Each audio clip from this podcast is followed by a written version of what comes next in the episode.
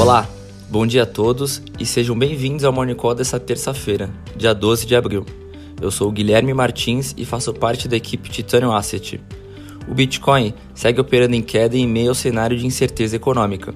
Os investidores seguem de olho nos aumentos das taxas de juros nos Estados Unidos e no desdobramento da guerra entre Rússia e Ucrânia.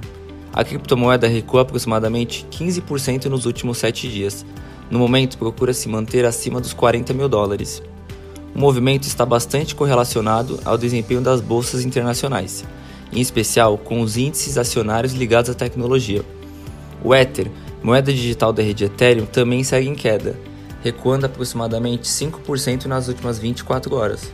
Um possível recorde na inflação americana pode levar mais uma onda de recuo nas criptomoedas, dados que devem ser divulgados ainda pela manhã de hoje. Os touros terão que apresentar resiliência para absorver a pressão de novas quedas. A região de suporte em que se encontra tanto o Ethereum quanto o Bitcoin é bastante relevante para a retomada de uma recuperação no ativo. Caso contrário, os ursos podem seguir buscando alvos mais profundos. Já em relação ao desempenho das altcoins nas últimas 24 horas, as maiores altas foram apresentadas por Near Protocol, com valorização de aproximadamente 12%, Waves, com valorização de aproximadamente 12%, e ApeCoin, com valorização de aproximadamente 9%.